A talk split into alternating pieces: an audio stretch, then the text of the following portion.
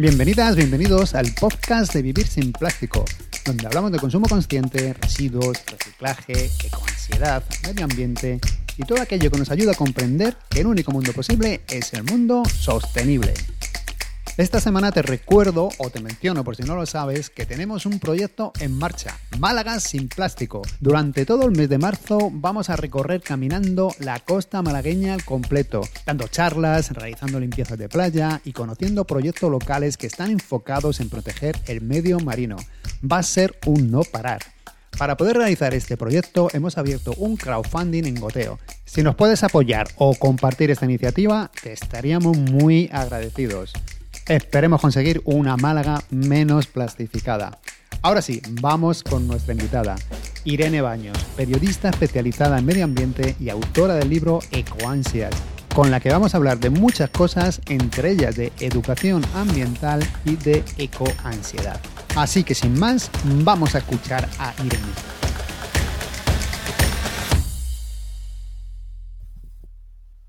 Hola Irene, bienvenida al podcast de Vivir sin Plástico. ¿Qué tal? ¿Cómo estás? Muchas gracias Fernando, encantada de estar aquí contigo hoy. Bueno, entre otras muchas cosas, eres periodista especializada en medio ambiente y autora del libro Ecoansias.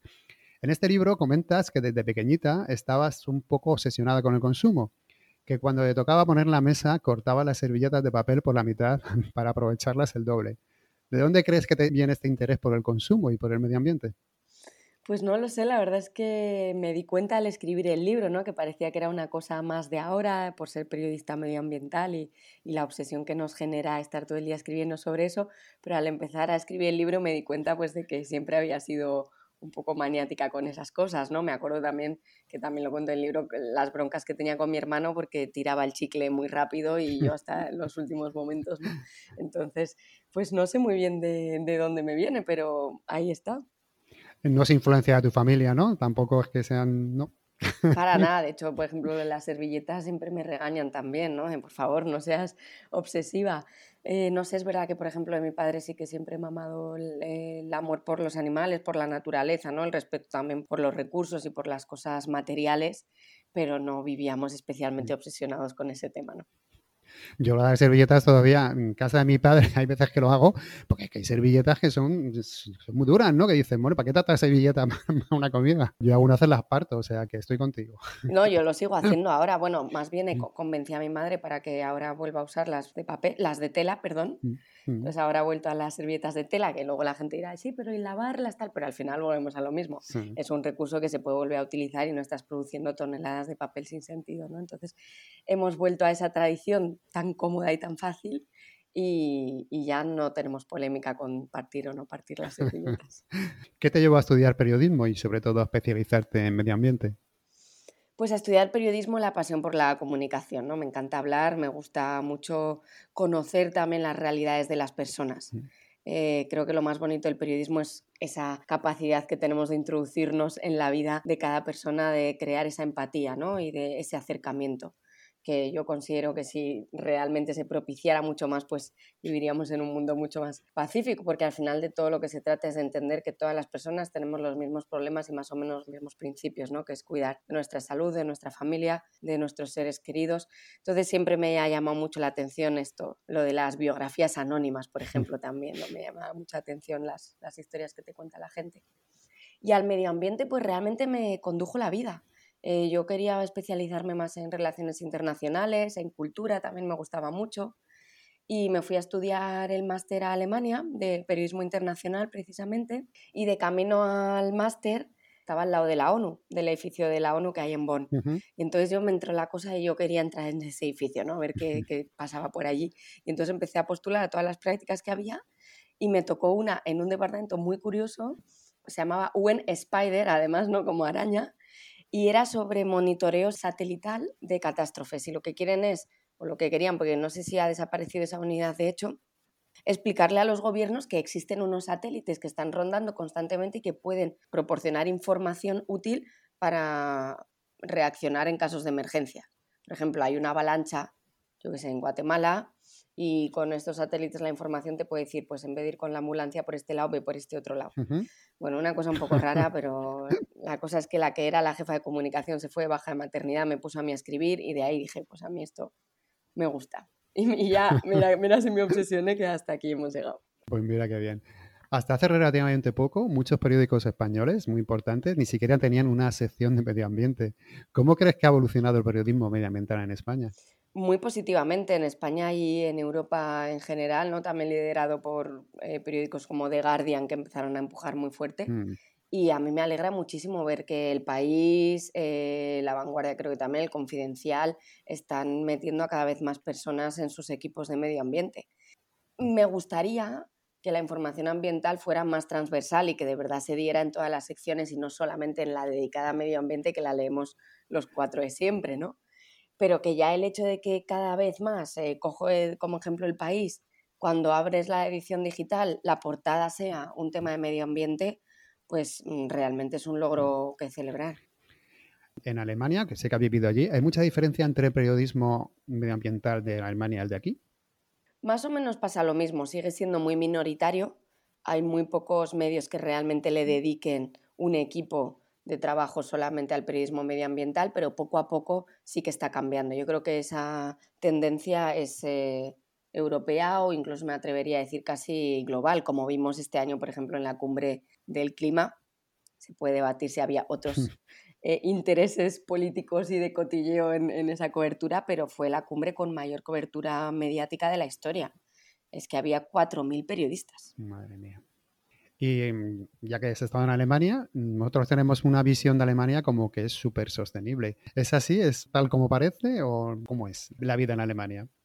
Pues me gusta mucho esta pregunta, Fernando, porque es verdad que Alemania tiene muchas cosas muy positivas, ¿no? Pues por ejemplo, nos hay muchas más opciones para comer vegetariano o vegano. En el supermercado hay más opciones para comprar sin plástico, hay muchos más comercios de este tipo, ¿no? De zero waste y demás, digamos que empieza mucho más ahí de lo que tarda en llegar a España. Entonces, esto es la imagen que siempre vemos, todo el mundo en bici, que reciclan, que te regañan por hacer las cosas mal pero a mí me gusta siempre un poco desmitificar. Mm.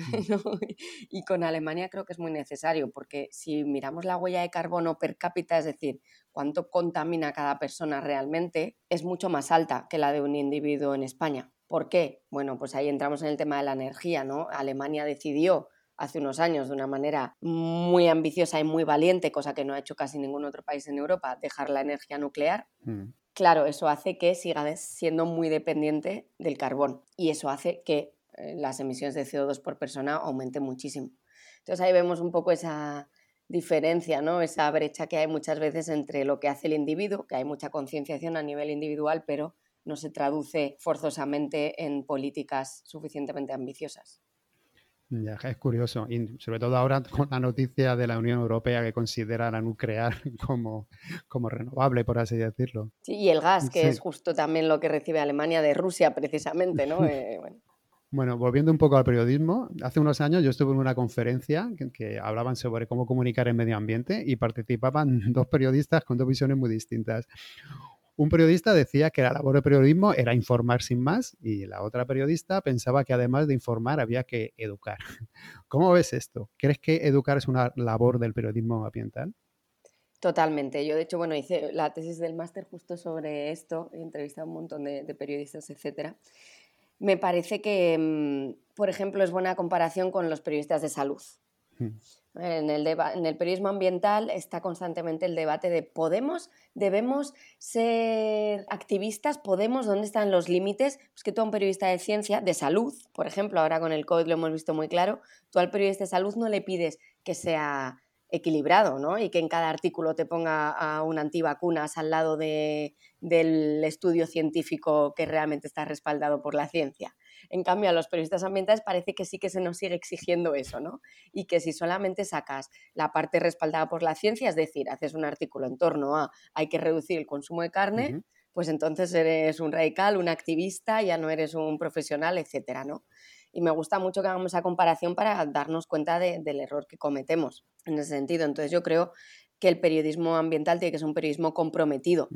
Eso no quiere decir que no podamos criticar lo que hace lo mismo un ecologista que lo que hace un partido político, que lo que hace una empresa. Mm. Eso no quiere decir tampoco, y yo en eso soy bastante crítica, que tengamos que ser contrarios completamente a todo lo que hace una empresa, por ejemplo. ¿no? Eh, hay que estar conscientes del ecoblanqueamiento y del greenwashing, pero yo sí que creo que hay que integrar a todo el mundo también en esta transformación. Entonces, yo creo que el periodismo medioambiental debe ser un periodismo comprometido, pero no por eso significa que sea sesgado. Andrés Escriba dice en uno de sus libros que uno de los problemas de la comunicación ambiental es transmitir la urgencia de actuar ya, sin parecer desesperado, dando un mensaje esperanzador con advertencias realistas que impulsen acciones. Casi nada, ¿no? Casi nada. ¿Cómo conseguir esto? Pues sí, Andreu, bueno, es para mí un, gran maestro. Obviamente sus dos libros son una referencia. Esta es la pregunta del millón. En esto estamos muchas personas, ¿no? Intentando conseguir llegar a cada vez más personas con un periodismo que no sea alarmista y que al mismo tiempo motive a la acción. Yo en esto siempre apelo al periodismo constructivo, al periodismo de soluciones, que es presentas la noticia, pero no te quedes en que ha habido un incendio devastador. Uno, explica por qué, qué razones hay detrás de esa catástrofe. Y dos, muy importante, para nada menos importante que explicar el contexto, dar soluciones, dar opciones. No hay soluciones mágicas, pero sí que hay herramientas que le puedes ofrecer a la persona, ¿no? es muy difícil porque el periodismo sabemos que trabajamos con mucha presión de tiempo, de espacio, etcétera. Pero bueno, en un caso ideal, ¿no? Sería ofrecer un pequeño contexto de por qué está pasando esto y a qué se debe. Y luego, pues poner un caso de una persona, por ejemplo, que esté trabajando para cambiar eso. Pues si tenemos un artículo sobre eh, los microplásticos en el aire y cómo ya no podemos ni beber agua del grifo sin microplásticos, pues que en un párrafo aparezcáis, Patri, tú no diciendo, pues mira, hay iniciativas como estas que realmente dicen que es posible vivir sin plástico o por lo menos reducir drásticamente nuestra dependencia. por desgracia suelen triunfar también los mensajes simplistas, de, también incluso dentro de la sostenibilidad, de esto es bueno, esto es lo que hay que hacer, esto es malo, cuando la sostenibilidad, todos lo sabemos, es multifactorial, claro, no, no depende de un solo factor. ¿Cómo podemos luchar contra, contra esto? Claro, eso es lo mismo de la presión que hablábamos antes. La mayoría de los periodistas tienen que trabajar bajo mucha presión de tiempo, muy poco espacio y demás. Si sale un nuevo informe de la ONU hablando sobre cómo hay que transformar el uso del suelo y en un epígrafe comenta que hay que reducir el consumo de carne, de repente ya el editor dice, uy, Aquí ya tenemos la noticia sabrosona, que es la ONU dice que hay que dejar de comer carne, ¿no? Mm. Que no puedes volver a comer carne en tu vida para salvar al planeta, además, como nos encantan estos titulares, ¿no? Entonces hay tantos problemas ahí. Uno, el simplismo, obviamente, porque la gente ya directamente va a leerse solo el titular, aunque luego dentro le expliques, no, es que mira, realmente lo que querían decir me da igual, porque yo lo que he compartido, lo que se me ha quedado es ese titular sensacionalista. ¿Cómo se soluciona eso? Uno, teniendo a profesionales expertos y especializados en la materia, que sepan no caer en esas trampas y que no te van a poner, esperemos, no te van a poner eh, que esta es la solución mágica para salvar el planeta y van a intentar darle 10.000 vueltas a ese titular para que no caiga en ese simplismo, ¿no? Que al final hace mucho más daño que otra cosa. Este es un debate yo creo muy interesante, volviendo al tema de la COP y de la supercortura mediática que hubo es mejor que haya cuanta más gente posible hablando de esto y que haya noticias de la crisis climática hasta en el ola, o casi a veces es contraproducente por cómo se transmite ese mensaje, ¿no? Hmm. Hablando de la COP, ¿cómo se llevan estas conferencias desde dentro? Pues una locura. es una locura total que no te enteras de la mitad de las cosas que pasan y andas eh, las dos semanas corriendo de aquí para allá intentando eh, saber de qué informar y volvemos a lo mismo, ¿no? Es una discusión constante con los editores entre lo que yo como periodista considero importante y lo que ellos consideran que va a generar clics y que la gente lo va a leer. Porque claro, hablar de las cosas que realmente se deciden es muy aburrido. Pero ese era el problema. A mí mi madre me llamaba cuando yo estaba allí, en los años que he ido, y siempre cada año es la misma. Eh, veo que se alarga un día más porque no se ha llegado a ningún acuerdo. Y yo le digo, pero ¿a qué acuerdo se tiene que llegar? Si el acuerdo ya existe, que es el de 2015 del Acuerdo de París. Bueno, este año se sacó el Acuerdo de Glasgow un poco de la manga. Pero se transmite ese mensaje a la población, ¿no? Que en estas conferencias se va a apretar un botón y de repente va a ser, ya está todo solucionado.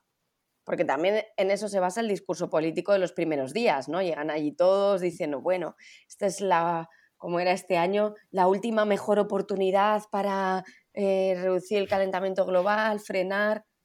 Claro, tú le estás dando unas esperanzas a la gente que no son ciertas.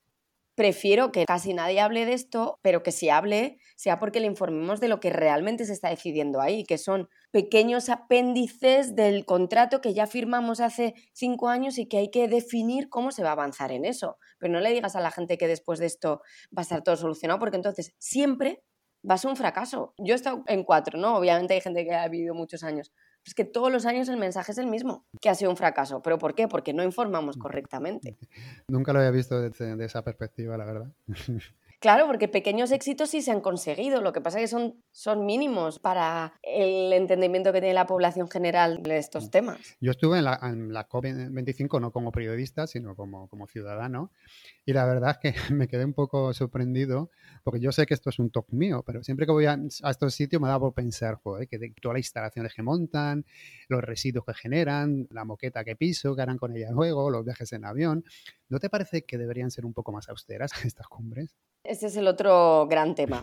Eh, yo los primeros años que iba estaba también, pues me acuerdo perfectamente, los típicos, los vasos de plástico, todas estas cosas, ¿no? De vas a tomar el café y te dan el palito de plástico y dices, por favor, un mínimo, que estamos aquí debatiendo esto, pero claro. Y luego también me ha cambiado un poco la perspectiva en estos años en ese sentido. Bueno, por un lado debo decir que este año, por ejemplo, se lo han currado mucho y todos los vasos eran retornables, y se han cuidado mucho de muchas cosas. Pero, por ejemplo, ha habido una crítica muy fuerte del sector vegano porque es verdad que la mayoría de la comida que se ofrece no es ni siquiera vegetariana. Pero yo ahí intento pensar, vamos a ver, aquí hay, ¿cuánta gente había este año? 20.000, 30.000 personas, dos semanas viviendo.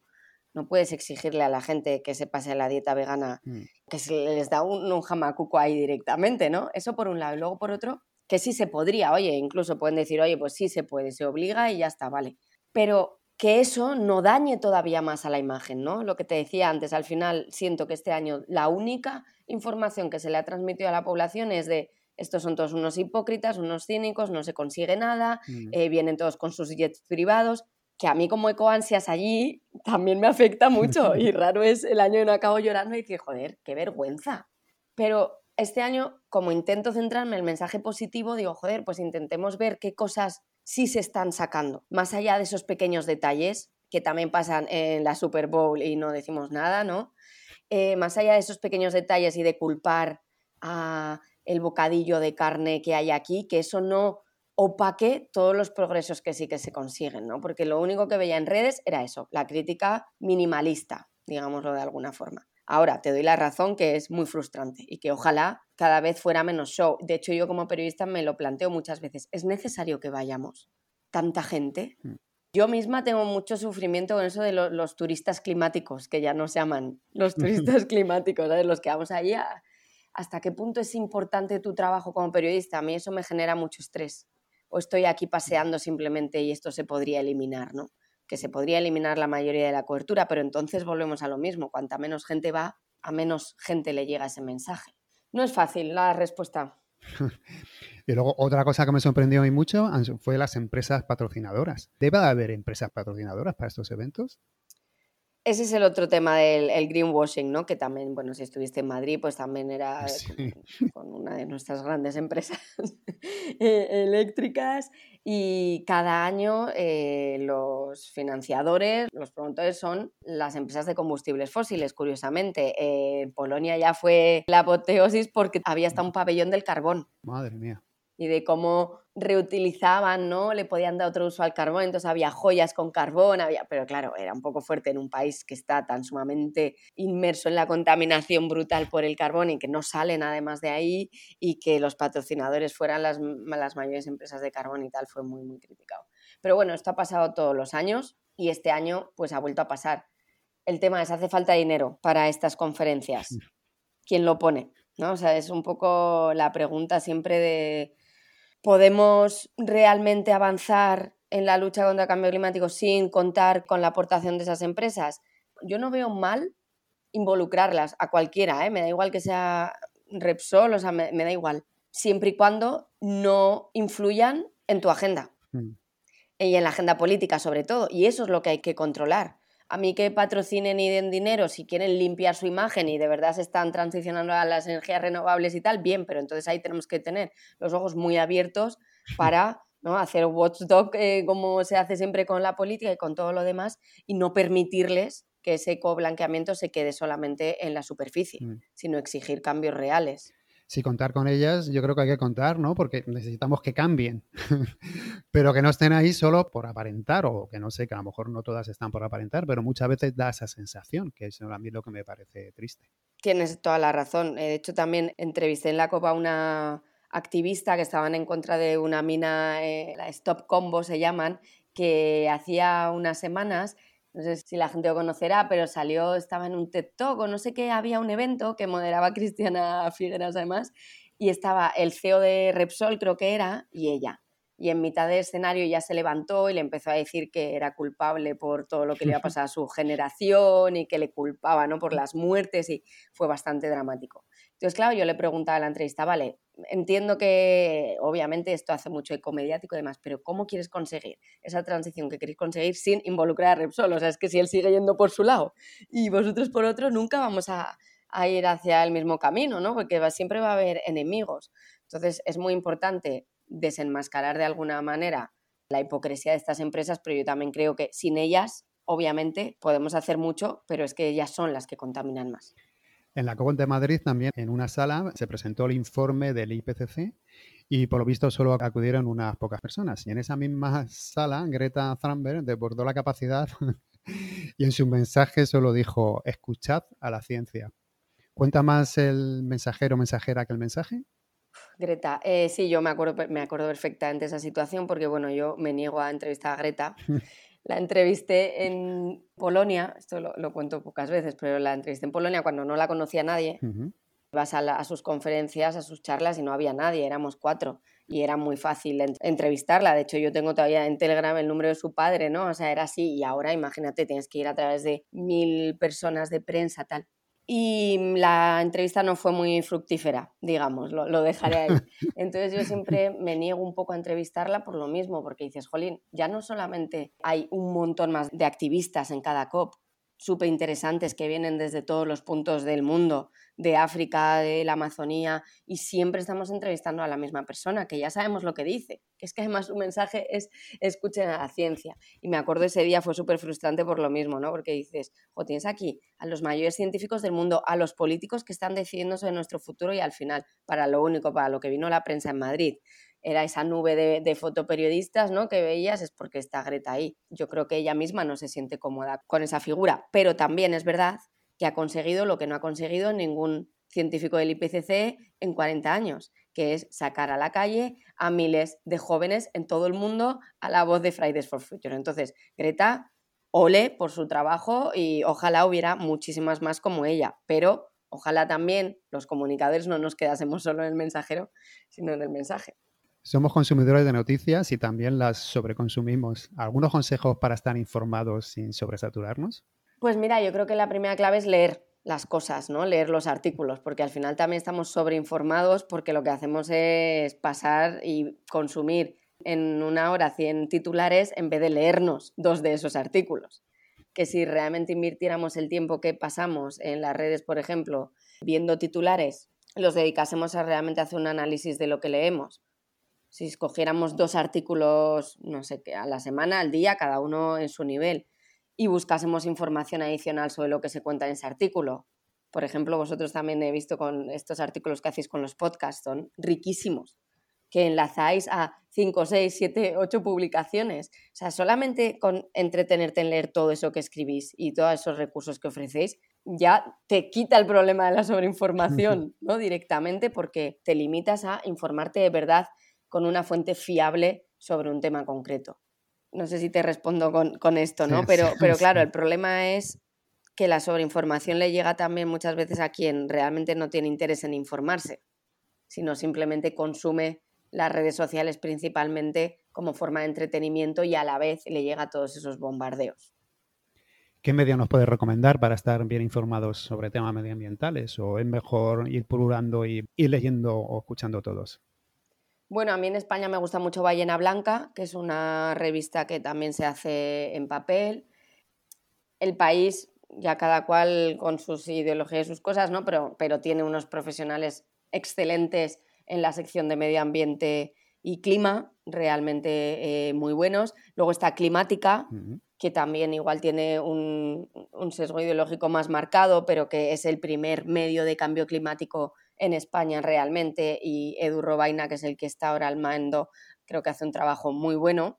Y luego, em, a mí me gusta seguir a la gente en redes, ¿no? que son un poco los que comparten constantemente esta información, que son pues Andreu Escribá, pero por ejemplo ahora también está este chico Diego Ferraeco, Diuco en redes, que hace Twitch, hace YouTube, hace un montón de cosas novedosas y me parece que eso motiva también a consumir eh, información de otra forma. Y en inglés, para mí, The Guardian es muy bueno y claro, tengo que hacer un poco de autobombo de mi medio, de W Global Ideas, que también es solamente medio ambiente y se intenta dar una perspectiva un poco distinta siempre.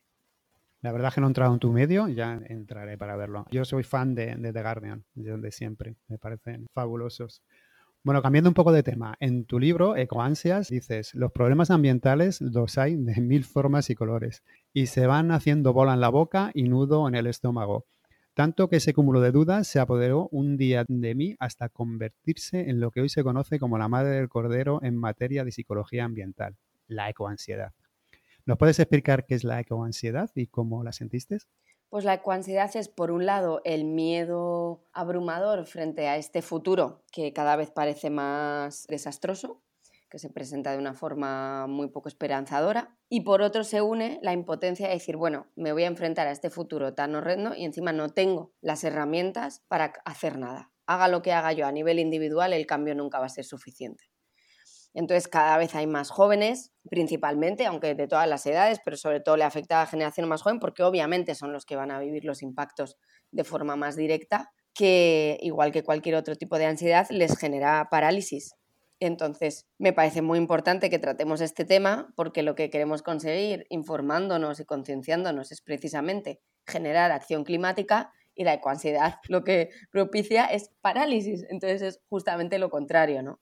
Y de ahí viene el mensaje de decir, no nos agobiemos con el perfeccionismo, porque al final, por quererlo hacer todo perfecto, acabamos por no hacer nada. Preferimos tirar la toalla. Eh, a mí personalmente me afectó en mis relaciones personales también, claro, yo volvía del trabajo muy agobiada porque cada vez leía o descubría una noticia nueva, un tema nuevo, entonces yo pues luego quería salir a cenar con los amigos, con mi pareja, con quien fuera, y les agobiaba y a nadie casi no quería salir conmigo porque la pajita, esta carne de dónde viene, cómo ha sido producido, me regalaba yo qué sé, un familiar ropa por Navidad y la mala cara era un poema, ¿no? De esto lo has comprado en tiendas de moda rápida. Y me di cuenta de que estaba destrozando mi vida personal por algo que supuestamente cuando estamos tratando de reducir los impactos de la crisis climática es precisamente por nuestro bienestar. Si en el camino y en ese proceso te dejas la salud mental, pues no tiene mucho sentido. Así es. Antes de eso, dices que hace años comías una vez a la semana en el McDonald's, bebías Coca-Cola hasta para desayunar y que no, pasaba un mes sin comprar ropa. Bueno, era de segunda mano, todo hay que decirlo. ¿Cómo ha sido tu evolución en el mundo del consumo? ¿En qué punto te encuentras ahora? Pues ahora estoy mucho más en fase ecoansias, obviamente, ¿no? Ya hace, no sé, muchísimos años que no piso un McDonald's. es un detalle, ¿no? O sea, un, ejemplo simplemente. No pasa nada. O sea, si vas, yo no, de verdad que no juzgo a nadie aquí.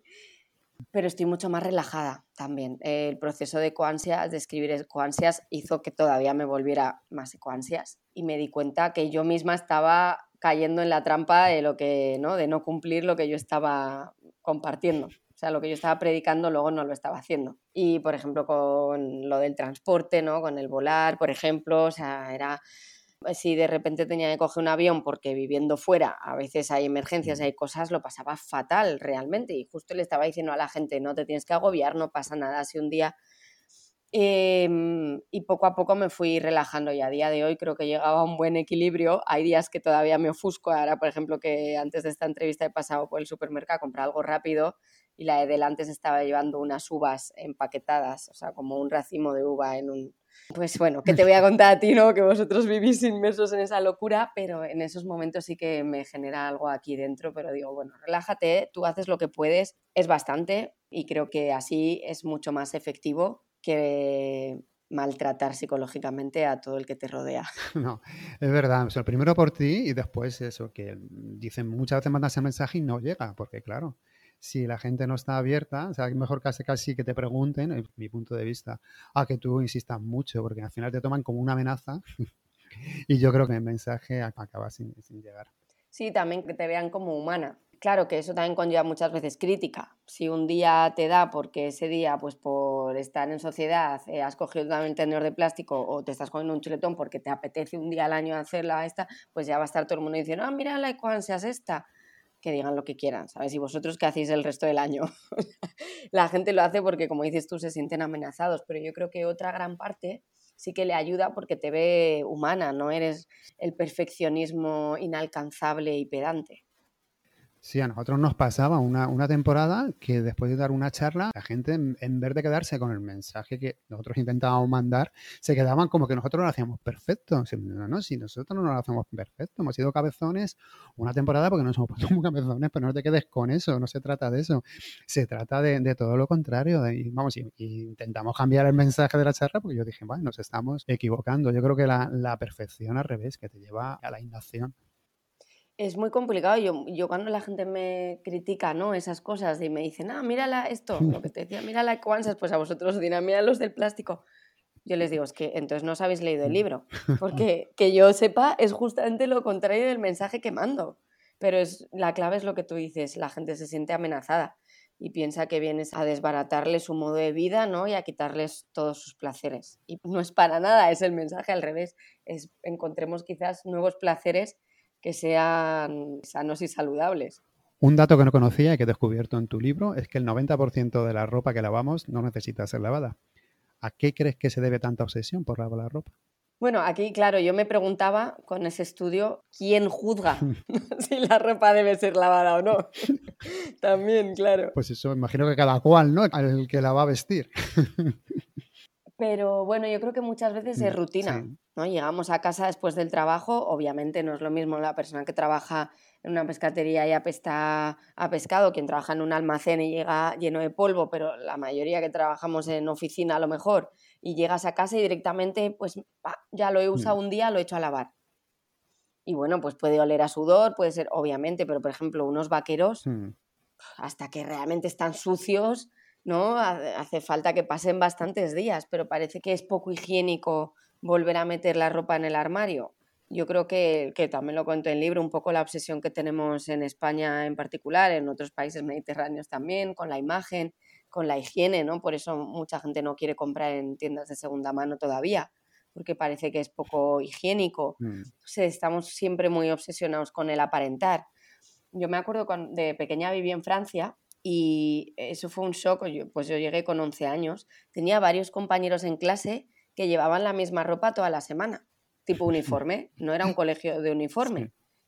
Y claro, en mi casa eso se veía como, pero, pero qué, qué, suciedad, pero este niño, ¿cómo le dejan venir vestido así toda la semana? Pues que tú en un colegio de uniforme vas vestido toda la semana con el uniforme, ¿no? Mm. Pero eso, por ejemplo, me, me, pareció curioso, cómo la cultura también influye tanto en, en nuestra forma de consumir. Confiesa, ¿cada cuánto lava los vaqueros? Yo muy poco. Yo de verdad que, poco. Y bueno, y ahora ya trabajando desde casa, mejor no hablamos. Hombre, si hasta el CEO de Levis salió una vez diciendo que él nunca lavaba los vaqueros, que no recomendaba no lavarlos, que porque se estropean y que es mejor lavarlo lo mínimo posible. Pero eso además. Ailearlos y demás. yo, yo lo lavo poco también, ¿eh? Tampoco quiero decir cuánto porque, porque a lo mejor hay gente que se asusta. Bueno, ¿nos puedes contar un truco de rotación de ropa que tienes también que pones en tu libro? Que me parece muy curioso. sí. Sí, el de la, no discriminación, que lo empecé también cuando iba al colegio, por vaga, básicamente por vaga. y lo sigo haciendo a día de hoy, pues es coger, cada uno se organiza como quiera, o bien el del montón de arriba, o el de abajo, o el de la izquierda y la derecha, pero siempre seguir el mismo orden. Si, por ejemplo, tienes todas las perchas colgadas pues empiezas por la izquierda y acabas con la derecha y te pones lo que toca en el día, más o menos, ¿no? Es flexible, o sea, si ese día el pantalón que te toca con la camiseta no pega ni con cola, pues lo puedes cambiar a la siguiente. Pero la idea detrás de esto es que tenemos tanta ropa que no nos ponemos nunca jamás, que son las grandes olvidadas, ¿no? Esas camisetas que camiseta que te compraste un día porque, ay, esto para algún día y luego no te gusta cómo te queda, pero por si acaso la dejo aquí. Pero es que ese por si acaso igual han pasado 3, 5 años y no te la has puesto. Hmm. Entonces, la idea es que cada vez que te toque esa camiseta, por ejemplo, si no te apetece ponértela, a la tercera vez que no te apetezca ponértela, plantéate que igual eso sobra en tu armario. Hmm. Y si de verdad te encanta tener un montón de ropa, pues puedes usar ese truco para cambiarlo por otra cosa. Eh, te das el capricho ese día, pero, pero la idea es liberar las cosas, ¿no? Que no se queden acumulando polvo y que seguimos comprando, comprando, comprando cuando tenemos un montón de cosas en casa que no se usan y que esa camiseta la puede estar usando otra persona como yo que va a ir a la tienda de segunda mano a comprarse eso que tú igual ya no quieres. Has hablado antes un poco eh, de los aviones. ¿Has hecho viajes largos en tren para evitar el avión? Muchísimos. Mm. Bueno, mismamente para ir a la COP. Estaba en Sevilla, paré en Zaragoza unos días, pero luego pues Zaragoza-Barcelona, mm, Barcelona-París, París-Londres, Londres-Glasgow. Unas cuantas horas, ¿no? Sí, sí, son muchísimas. Eh, y luego, bueno, cuando vivía en Alemania, cada vez que venía a España, eh, venía en tren o en autobús, porque el tren, el problema que tiene es que es privativo desde un punto de vista económico. Entonces, claro, es muy cómodo, a mí me encanta, yo iría al fin del mundo en tren, pero no te lo puedes permitir según con qué regularidad quieras venir o viajar, ¿no? Entonces, al final acaba muchas veces en el, en el, autobús, que eso era bastante más tortura, porque pueden ser 30 horas mm. desde Alemania a Zaragoza, y ya no digo si vives en el sur, claro, y ahí ya las rodillas, la espalda, o sea, eso más era pues porque también lo quería hacer para comprobar lo difícil que es, ¿no? Cuando de nuevo predicamos ideas y quedaría muy bonito poner en el libro, no, porque es que hay que evitar el avión. Ya, bueno, pues es que yo, por ejemplo, no, o ¿no? la persona puede decir, yo tengo una vida en la que necesito desplazarme y o bien me facilitan un tren que sea más accesible, o yo obviamente me voy en avión, que tardo dos horas en vez de 30 y que encima me cuesta la mitad. Es que eso es lo peor de todo. A mí es lo que más me cabrea. A mí el tren me encanta también. Pero además que dice, bueno, aunque tarde mucho más, y al final vas a ir tranquilamente, vas leyendo, vas haciendo tus cosas y no pasa nada. Lo que pasa es eso, lo dices tú en, en el libro, que son dos o tres veces más caros que el avión. Y encima dices el por qué. Pues porque no hay infraestructura, no se apoya, ¿no? Esto es como por qué a las renovables criticamos las subvenciones y no criticamos las subvenciones a los combustibles fósiles, ¿no? Pues porque interesa, ahora mismo es el negocio que está implantado y prefieren pues tener un aeropuerto de Ryanair en el norte de España, por ejemplo, donde la conectividad es pésima, que fomentar un transporte de tren, por ejemplo, Bilbao-San Sebastián que tienes que ir en coche rapidísimo, pero en tren creo que vas como a pedales. Sí, hay, muchas zonas que es imposible, o sea, que es imposible. O, Extremadura, en fin, todo eso, ¿no? Entonces, claro, pues hay convenios muchas veces con, con, los aviones, porque esos aeropuertos supuestamente atraen turismo, etcétera, y luego también lo cuento en el libro, que es, bueno, otra de las razones que los aviones no pagan impuestos por su combustible, ¿no? Por el queroseno, pero en general yo creo que es todo por el modelo, como está planteado. ¿Por qué es más barata la comida basura y que encima tiene mayor coste ambiental que la comida que deberíamos estar comiendo, por ejemplo? ¿No? O sea, es que eso son todo preguntas que dices, es que yo no voy en esto porque es caro, ¿vale? Pero ¿y por qué no más bien preguntamos por qué eso es más caro? Si es lo que menos impacto tiene en nuestra salud y en el planeta, que al final es nuestra salud, ¿no? Así es. Te quiero proponer un pequeño juego. Te voy a dar unas opciones y quiero que me digas de las dos que te doy cuál elegirías. Vale. Primera, hamburguesa de carne ecológica o hamburguesa vegana congelada producida en los Países Bajos. Bueno, a ver, ¿te, puedo fastidiar?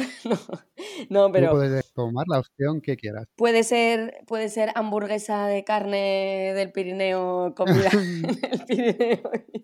Porque claro, de carne ecológica también puede venir de China y no sabemos bajo qué circunstancias ha estado criada, ¿no? Acepto carne del Pirineo. vale. Vale. ¿Verduras de agricultores locales sin certificación o verduras ecológicas españolas compradas en un supermercado? Eh, sin certificación conociendo al agricultor. No sé si tienes coche, pero imagina que lo tienes. Apurar tu coche de gasolina hasta que no dé más de sí o jubilarlo y comprar un coche eléctrico. Hmm. Em, apurar el coche. No te queda otra que coger una bolsa para llevar la compra desde la tienda a casa. Plástico reciclado, compostable o papel. Hmm. compostable si cuento en casa con un contenedor de compost. Vale. ¿El ¿Libro electrónico o libro de papel? De papel. Tampoco sé si bebes leche, pero imagina que sí. ¿En Tetra Pak o en botella de plástico? Eh, botella de plástico, te diría.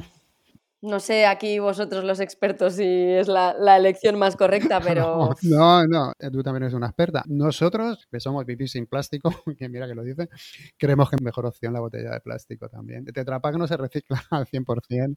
La botella de plástico se puede reciclar al 100%. Bien, bien, bien, entonces me quedo tranquilo. ¿Lavavajillas o lavar a mano? Lavar a mano. ¿Ganga en Amazon o pagar un 25% más, por ejemplo, una tienda cercana? Por supuesto, pagar más. y comprar menos. Eso también, eso es lo primero, fuera gangas. Bueno, en tu libro das muchísima información, muchos trucos, consejos, vamos, yo creo que tocas todos los temas posibles. Pero si tuvieras que resumir el libro en un solo mensaje, ¿cuál sería? Mm, consume menos, consume mejor. No sé, por ejemplo, se me ha ocurrido ahora como sí, sí, pues está perfecto, es un buen mensaje. Eh, también dices que, bueno, lo hemos hablado un poco antes, que tenemos que escapar de la perfección individual, que eso ya lo hemos tocado, y que nos debemos acercar hacia un impulso colectivo. ¿Por qué crees que es tan importante unirnos? Pues mira, primero porque me parece la mejor terapia contra la ecoansiedad. ¿no? Si te quedas de puertas para adentro y te obsesionas con lo pequeño, nunca ves ese nivel macro que es tan necesario para conseguir el cambio. Y lo segundo, porque es que es la única forma de conseguir el cambio volvemos a lo mismo, si solamente Patrifer eh, se dedican a combatir eh, la contaminación por plástico, no se llega muy lejos. Ahora bien, yo esto siempre lo digo, no me gusta nada el enfrentamiento entre acción individual y acción colectiva. Mm. Si Patrifer no empiezan, no crean una onda expansiva para generar el movimiento tan brutal que se ha generado en torno a vivir sin plástico, ¿no? Si no hay muchos ecoansias que generan esa onda expansiva, pues tampoco se consigue ningún cambio. Entonces, por supuesto, la acción individual es la semilla, pero no se puede detener ahí, porque de puertas para adentro no se consiguen los grandes cambios que se necesitan. Eh, esto es muy fácilmente ejemplificable con el reciclaje que le interesa a las empresas, que tú recicles en tu casa y cada vez acumules más cubos de basura y te de van en los sesos pensando dónde va cada cosa, que además nunca vas a acertar porque es complicadísimo, pero que vayas al supermercado y cada vez haya más plástico. Entonces, ahí está la acción individual, que es muy legítima y loable y hay que hacerlo, pero es necesario unirnos para exigir ese cambio y que nos faciliten las cosas al ciudadano que ya de por sí tienes bastantes complejidades en tu día a día. Sí, claro, eso es lo que yo creo que todos llegamos un poco a la misma conclusión. O sea, todos hemos empezado un poco, yo creo, por lo mismo, por acciones individuales, pero luego ves que es verdad que tienes que ir un poco más para allá, que no te puedes quedar solo en eso. Pero vamos, una cosa no es excluyente de la otra, o sea que te puedes empezar por acciones individuales y luego seguir hacia una acción más colectiva o te puedes quedar también solo si te parecen acciones individuales, pero vamos, que nada es excluyente, que, tampoco es que parece que muchas veces nos llegan mensajes, no, no vale para nada si, si no nos unimos o si no hacemos tal cosa y esos mensajes yo creo que muchas veces desaniman ¿no? las personas que están haciendo algo aunque sea, aunque sea poco a nivel individual. Totalmente, y además que la acción colectiva yo creo más poderosa es hablar, ¿no? También, o sea, no hace falta que de repente te unas a un colectivo, pues es que la gente ya mm. no tiene tiempo ni para hacer las acciones individuales, pero pues hablar, cuenta lo que haces a tus amigos, a tu familia, ¿no? Entonces de ahí que ya es una forma de transformar tu acción individual en acción colectiva, ¿no? Compartir esos logros. ¿Cómo ves el futuro? Con esperanza. Creo que toda esta lucha es por algo, bueno, lucha, igual no me gusta mucho el término lucha tampoco, eh, toda esta unión, ¿no? estos esfuerzos pueden dar su fruto.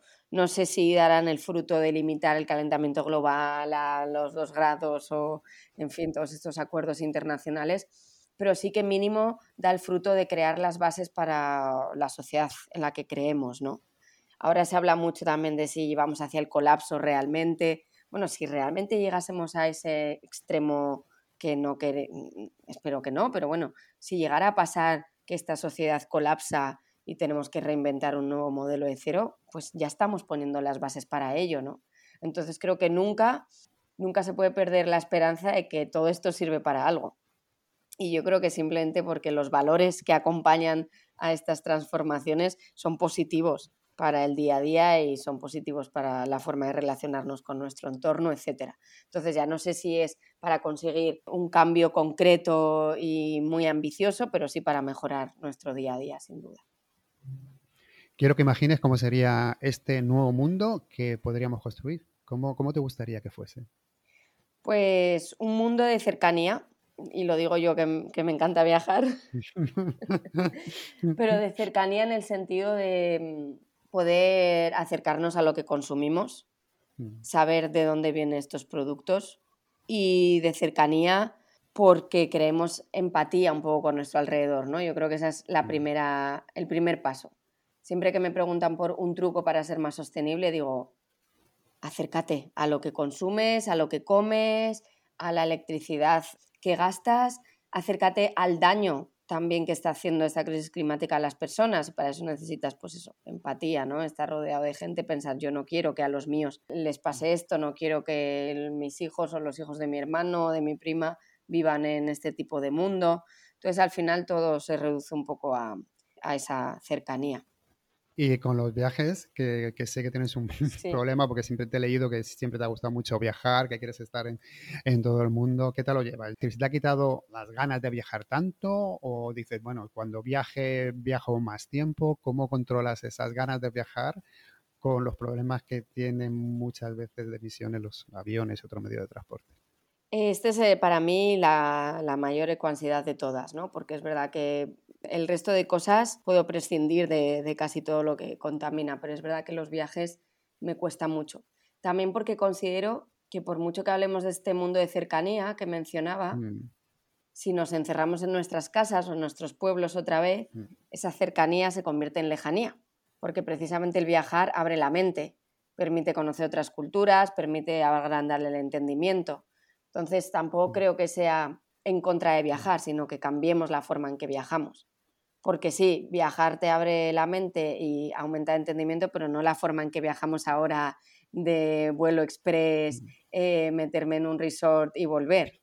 ¿no? Porque realmente ahí no ves nada, no ves cultura, no conoces a nadie. Entonces creo que de nuevo, como con todo, no se trata solo de sustituir una cosa por otra, sino de cambiar la forma en que lo hacemos. Obviamente es muy fácil decirlo cuando eres una privilegiada como yo, que trabaja desde casa o remoto y que se ha montado la vida para poder viajar y, hacer este tipo de cosas y no todo el mundo puede.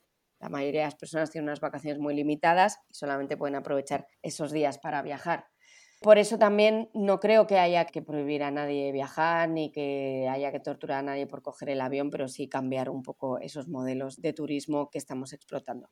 Yo voy a seguir viajando cuanto pueda, siempre que pueda en tren. Hmm o de alguna otra forma. Ahora también eh, tengo un viaje pendiente largo y lo voy a hacer en barco. No porque crea que el barco realmente contamina más o menos que el avión, porque habría que hacer ahí un estudio realmente de si contamina menos, pero es una forma de demostrar que siempre hay alternativas ¿no? y que se pueden buscar otros métodos.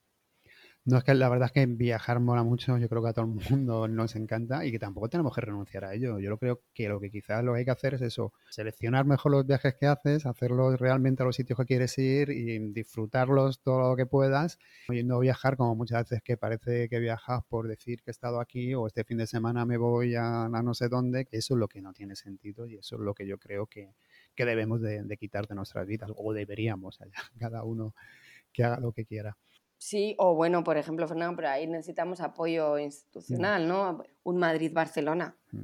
que en AVE son tres horas, pero claro, es el triple de caro, volvemos a lo mismo. Un Madrid-Barcelona, que te vayas en Ryanair, a mí eso se me parte el alma, pero mm. entiendo que mientras el precio sea una locura, no le puedes exigir a nadie que lo pague.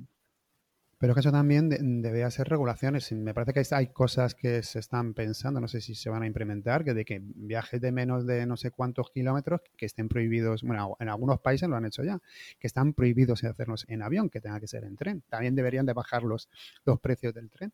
Pero es que es lógico, es que tampoco, es que ya en plan comodidad, yo creo que nadie, si vas a Barcelona, el avión es muy cómodo comparado con un tren, porque entre que vas al aeropuerto, que subes, que baja, la, la seguridad, el peso, los líquidos, sí, que no es una cosa agradable.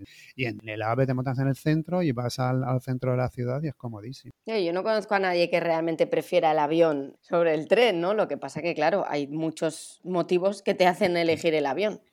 ¿Algún libro documental que te haya removido y que quieras compartir? Uf, eh, libros, bueno, pues los dos de Andreu, eh, de unos locos que viven sin plástico, que me gustó mucho y que de hecho lo menciono en mi libro, de Patri y Fer. Eh, el de contenedor amarillo de, de, Alberto Vizcaíno, ¿no? Se llama, que creo que también lo, lo habéis entrevistado. Sí. Mm, ahora mismo, esta mañana me he comprado tres libros, de uno que tengo muchas ganas de leer, que es sobre las plantas, La vida secreta de las plantas, creo que se llama, de Hope Jaren. No me lo he leído, pero se me lo han recomendado muchísimas veces. Así que bueno, y también tengo otro pendiente que me regalaron por Navidad, que son Los hijos del carbón, de Noemi, que ahora no me acuerdo de su apellido, que es una leonesa que escribe sobre el pasado bueno, y el presente de las cuencas mineras del norte de España. Ay, pues ese no, lo he escuchado, me lo apunto. Bueno, y también recomendar, por supuesto, el tuyo, Ecoansias, que está fenomenal, además que da muchísima información, vamos, a mí me ha encantado. Muchas gracias. ¿Algo que quieras añadir, que ya estamos acabando? No, muchas gracias, Fer. Creo que me has hecho reflexionar sobre muchas cosas. Después de estas entrevistas siempre me quedo rumiando ¿no? y pensando, guau, y esto podía haber contestado. Qué interesante, por ejemplo, la pregunta del coche, ¿no? Eh, te quedas gastando el último suspiro de tu coche viejo o lo cambias por uno eléctrico? Yo no sé exactamente cuál es la mejor opción. Es que depende de muchas cosas, ¿no? Es complicadísimo. Si coges el coche todos los días, pues a lo mejor, o sea, ya haces 40 kilómetros, pues seguramente te compensa a lo mejor comprarte uno eléctrico. Pero si coges poquito, pues tampoco a lo mejor es una cosa que te compense la producción de un coche nuevo. Estas cosas mm, no son tan fáciles como parecen. Claro, y eso también le genera agobio a la gente, porque imagínate, si nosotros que somos unos frikis un poco de esto, no tenemos respuesta a estas cosas, la mayoría de la gente es que no tiene ni el tiempo ni, ni, ni la preocupación de ponerse a plantear todo esto, y con los residuos pasa igual. Ahora que he estado de limpieza en mi casa, mm. porque he vuelto a casa de mi madre, bueno, y estaba vaciando la habitación, desesperadas con lo del punto limpio. El otro día me pasé por medio Zaragoza con mm. una maleta gigante porque no sabía dónde tirarla. Mm. Llego al punto limpio y me dicen, no, no, es que esto es muy grande aquí, te tienes que ir al otro punto limpio, te tienes que coger el coche para... Y claro, mi madre acaba mm. diciendo, tírala a la basura, déjame de rollo. Pero es muy complicado, entonces, ¿cómo ser sostenible, no? Así, cuando te lo ponen tan difícil. Y de hecho, que esto también lo cuento en el libro, con los coches, que salió el escándalo con los diésel, los coches viejos. Algunos acabarán en, el desguace, pero muchos otros acaban en África, en países del este, etcétera, ¿no? Entonces, claro, ahí ya te empieza, cuando empiezas mm. a investigar más, dices, pues realmente no sé cuál es la decisión, más que si no lo necesitas, por eso yo siempre digo, si no lo necesitas, mejor no renovar. Porque al final todos los recursos que se gastan también en la producción de un coche nuevo, pues esto es como con los microplásticos, ¿saben? No sé qué pensáis, yo digo en el libro, si tienes, te das cuenta ahora de que un exfoliante de la cara lleva microplásticos, gástalo, y ya luego no te lo vuelvas a comprar, pero no lo tires a la basura, porque mm. entonces ya es una pérdida de recursos todavía más brutal, ¿no? Y esos microplásticos van a acabar llegando a algún sitio igualmente. Si es que al, final es, o sea, o antes de producirlo o antes de comprarlo, por así decirlo, una vez que lo tienes, es que dices lo que dices tú, al final van a acabar en un sitio los microplásticos, es que es muy difícil. Bueno, y para acabar, por lo menos para quedarnos con un poco de optimismo, quiero decir una cita de tu libro que dice, yo prefiero seguir pecando de optimismo. La pasión y las ganas de cambio que la gente me transmite a diario son suficiente motivación para seguir adelante. Bueno, gracias, Fe. Yo creo que vosotros sois un ejemplo muy realista de eso, de que se puede hacer mucho mejor y que se puede motivar con, el buen ejemplo. Así que muchas gracias por, invitarme y por la charla. Muchas gracias a ti, Irene. Eh, ha sido un placer hablar contigo. Igualmente.